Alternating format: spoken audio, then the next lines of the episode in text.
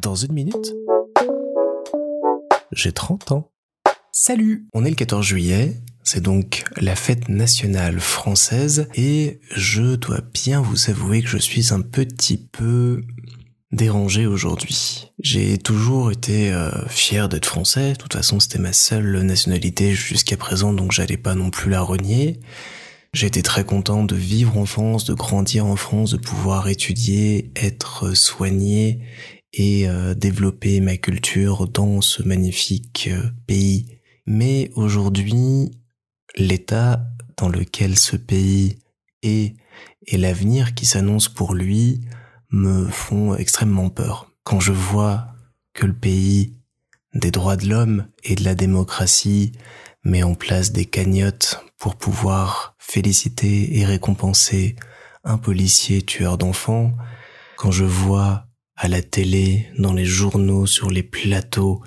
l'extrême droite de plus en plus présente, acceptée, honorée, mise sur le devant de la scène, et quand je vois la politique d'un président et d'un gouvernement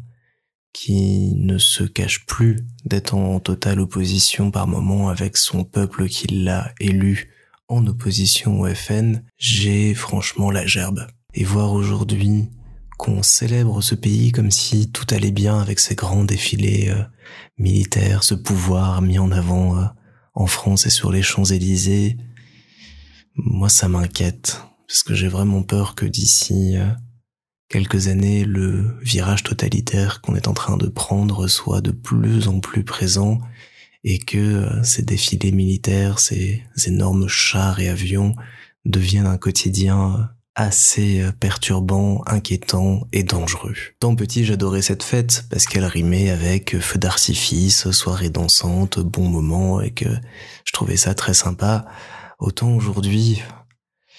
ça, ouais, il y a un truc qui qui va pas, il y a un truc qui va plus en France. Et j'ai malheureusement peur que ça ne s'améliore pas un petit moment. Et ça ça me fait mal, ça me fait mal pour euh, ma famille, ça me fait mal pour euh, tous mes potes qui vivent là et qui vont euh, vivre ça. J'ai la chance d'être un petit peu protégé en étant en Belgique, mais les choses vont pas forcément mieux ici, donc on est tous un petit peu dans le même panier de ce point de vue-là. Et sans être trop pessimiste, j'ai l'impression que les prochaines années ne seront pas très très joyeuses, d'autant qu'au-delà de ces aspects politiques, les aspects sociaux, les aspects économiques